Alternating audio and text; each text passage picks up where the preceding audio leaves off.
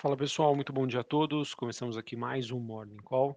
Nesta terça-feira, dia 22 de novembro, sou Felipe Vilegas, estrategista de ações da Genial Investimentos. Bom, pessoal, nesta manhã os ativos de risco estão operando sem uma tendência definida, mas com um viés, digamos assim, um pouco mais positivo. De um lado, a gente tem uma pressão mais negativa né, no mercado de criptoativo, que segue apresentando aí quedas mais intensas. É, olhando para as movimentações hoje em específico, né, dessa classe de ativos, a gente tem o Bitcoin caindo 2,5%, ali na faixa dos 15.700 dólares a unidade. O que está acontecendo, pessoal, em específico com o mercado de criptoativos, é que por conta é, de todo esse processo de subida de juros, de questionamento né, sobre liquidez, é, contraparte, é, investimentos, alavancagem. É, digamos que as instituições envolvidas né, no mundo cripto, corretoras, casas de fundo de investimento, enfim, estão passando por um processo de reestruturação. E essa reestruturação, obviamente, que vai fazer com que aquelas empresas que tenham uma má administração ou estejam muito alavancadas sofram diante desse cenário de pedidos, né, de resgates, enfim. Então, obviamente que isso vai trazer consequências para o mercado de criptoativos, é, enquanto né, as ações já acabam passando aí por um melhor momento, pelo menos a curto prazo. Obviamente que o cenário ainda à frente segue bastante desafiador.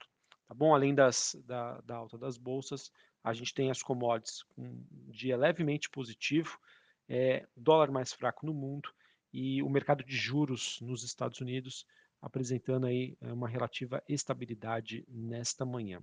Falando sobre Estados Unidos, pessoal, talvez o grande destaque do dia, fique por conta das falas né, de dirigentes do Fed. A gente teve recentemente é, algumas autoridades né, se posicionando majoritariamente é, na luta né, e combate contra a inflação. Porém, ontem a gente teve a presidente do, do Fed de São Francisco, a Mary Daly, dizendo que os dirigentes precisam estar atentos aos atrasos nas transmissões do efeito de política monetária. O que ela estava querendo dizer? Que quando a gente olha hoje para o número de inflação, a gente ainda tem um componente muito é, expressivo, que são os preços de moradia, aluguéis, entre outros. E, obviamente, que a transmissão desses preços demora para acontecer. Né? Existe o que a gente chama de lag, um atraso. E que, se a gente monitorar já os dados mais em tempo real do mercado de imobiliário nos Estados Unidos, a gente já começa a ver uma fraqueza bem mais expressiva, o que ainda não está influenciando diretamente os preços de inflação, mas muito provavelmente nos próximos meses, nos próximos trimestres, é, isso vai se tornar mais evidente. Então, é importante que os membros do Fed consigam chegar num, em um comum acordo sobre uma taxa de juros em que vai ter os seus efeitos sobre a inflação, mas não necessariamente sejam, digamos, os menores possíveis sobre a economia norte-americana. Tá bom? A gente também teve a, a, presidente do Fed Cleveland, a Loretta Mester, dizendo aí que está aberta sim a diminuir o ritmo dos aumentos das taxas de juros. Isso é o que está influenciando positivamente conforme eu venho trazendo para vocês aí na precificação das ações. Olhando hoje para os futuros norte-americanos, nós temos o S&P subindo ponto 19, Dow Jones alta de ponto 18 e a Nasdaq subindo ponto 16. É, o que eu, a minha avaliação, pessoal, em termos do olhando aí para o mercado norte-americano é a seguinte: eu acho que é, recessão é inevitável para o próximo ano. O que nos resta saber é a magnitude, intensidade, quais setores serão mais atingidos ou não. Mas eu acho que já faz, já começa a fazer mais sentido, é, de, claro, de uma maneira, digamos assim, bem conservadora, mas começar a voltar a se posicionar no mercado norte-americano, olhando principalmente para as empresas de setores mais resilientes e, obviamente, empresas bem administradas e menos alavancadas. Tá bom? Eu acho que o efeito juros, o principal, já foi colocado no, nos preços do mercado. O que nos resta saber agora são os efeitos econômicos. E enfim, pessoal, é, quando eu falo para começar uma exposição, é realmente de uma maneira bem tímida, bem conservadora, porque os desafios ainda são grandes para 2023. Olhando para o mercado europeu, nós temos Bolsa de Londres subindo 0,71, Bolsa de Paris subindo 0,08 e a, e a Bolsa de Frankfurt na Alemanha subindo 0,23, sem grandes aí novidades sobre a Europa eh, nesta terça-feira. Agora sobre China, pessoal, em relação à China, a Bolsa de Xangai subindo 0,13, Bolsa de Hong Kong queda de 1,3 e a Bolsa japonesa eh, subindo 0,61. Em relação à China, pessoal, todas as atenções continuam é, sobre a deterioração da situação envolvendo a Covid-19 na China. E especificamente falando sobre Hong Kong, é, as ações que caíram por lá, obviamente, né, pelo crescimento das infecções diárias, é, subiram aí para um perto de um nível recorde. Porém, a gente teve também notícias de cortes salariais em empresas chinesas ligadas ao e-commerce. Então, isso acabou impactando bastante as bolsas de Hong Kong. Em relação à China, pessoal, a gente vem acompanhando, obviamente, essas notícias que seguem negativas. É um desafio, é um risco de curto prazo, mas eu também começo, ao mesmo tempo que eu vejo essas notícias negativas, alguns analistas né, que têm um olhar mais criterioso, e mais de seriam pessoas mais especializadas em China, acreditando que poderíamos estar próximos de um ponto de inflexão e que estaríamos aí diante de, do começo do final da pandemia da Covid-19 na China, olhando para o que aconteceu é, em outros países do mundo, né, olhando para as curvas de contaminação e como está hoje a atual situação da China. Então, também mais uma, uma tese de investimentos, pessoal, que vale a pena começar a ficar de olho numa possível recuperação aí de commodities metálicas, commodities agrícolas, que vem sofrendo bastante nos últimos meses por conta da situação chinesa.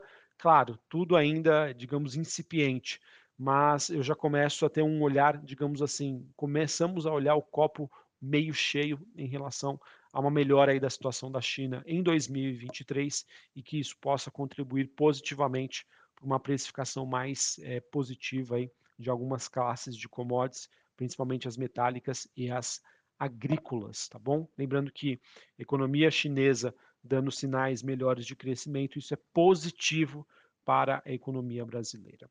Falando sobre commodities, né, a gente tem neste, nesta terça-feira petróleo WTI subindo 0,54, 80 dólares o barril, Brent subindo na mesma proporção, 88 dólares o barril. É, petróleo aí que vem de um movimento né, de quatro quedas consecutivas, mercado avaliando né, a questão de oferta, preocupações com a demanda chinesa, e a gente teve ontem né, um dia de grandes especulações em que saiu uma notícia, se não me engano, da Reuters, de que a OPEP+, iria aumentar a sua produção, Logo em seguida, a gente teve a Arábia Saudita aí dizendo que não, estaria recuando aí sobre esse plano de aumentar a produção. Isso fez aí com que o mercado, o mercado de petróleo, aí, um dos mercados mais líquidos do mundo, tivesse um dia de grande volatilidade. Olhando os mercados, eh, os metais industriais, perdão, a gente tem um dia um pouco mais positivo, cobre subindo 1,28, níquel subindo 1,38, ouro subindo meio por cento, mais o minério de ferro tendo um dia de queda aí no, no porto de Dailan, na bolsa de Singapura. Mercado, obviamente, acompanhando aí a situação da China fazendo algumas correções técnicas de preço. Beleza? Então, essa é a situação é que nós temos olhando para o mercado internacional. Não temos aí grandes novidades, pouco mais do mesmo. É, enfim, digamos, não sei se é a proximidade do final de ano, não, a gente até brinca aqui, né? Não sei se é a Copa do Mundo, mas a gente acompanha um certo esfriamento aí realmente das notícias, é um pouco mais do, do mesmo aí dos temas que a gente já vem acompanhando, a não ser, claro, destaque para as movimentações aí dos criptoativos, que acabam sendo aí de uma maior intensidade. Bom, falar agora sobre Brasil. Brasil que segue, é, o investidor aqui continua monitorando sobre os próximos passos do governo eleito, principalmente olhando aí para quem vai ser o novo ministro da Fazenda, quem vai ser a sua equipe e qual vai ser aí o tamanho né, do estouro do teto dos gastos que vai ser é, adotado aí na PEC da transição, que está sendo aí negociada no Congresso. Esses são esses vetores continuar, vão continuar ditando aí a dinâmica de curto prazo para os ativos locais.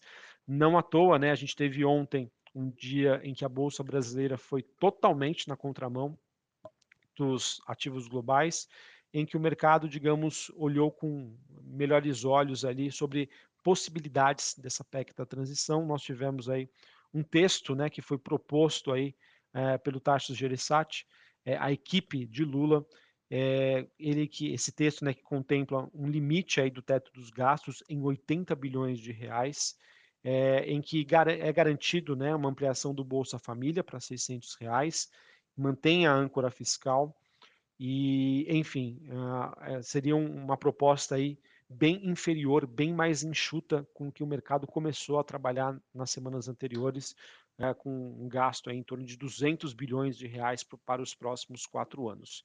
Então, diante né, dessa PEC alternativa, é, o mercado acabou tendo aí ontem um dia mais positivo, mas lembrando, pessoal, mercado ainda bastante volátil, não tem nada ainda definido e é aquilo.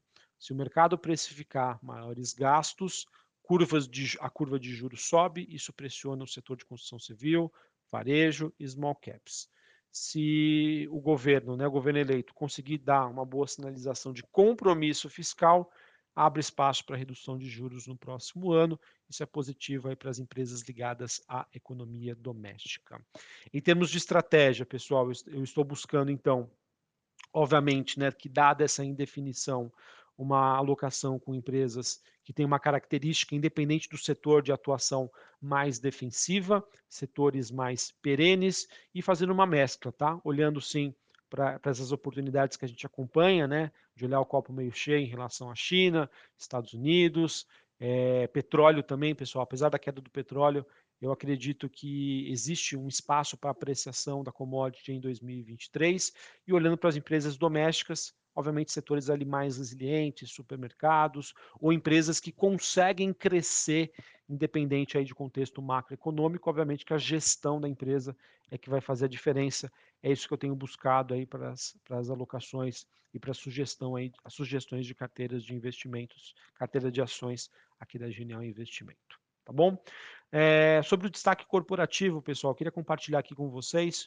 Na verdade, é uma notícia requintada, né? Uma notícia de ontem, mas para trazer aí uma tese de investimentos para vocês que pode é, ter bons resultados no decorrer de 2023.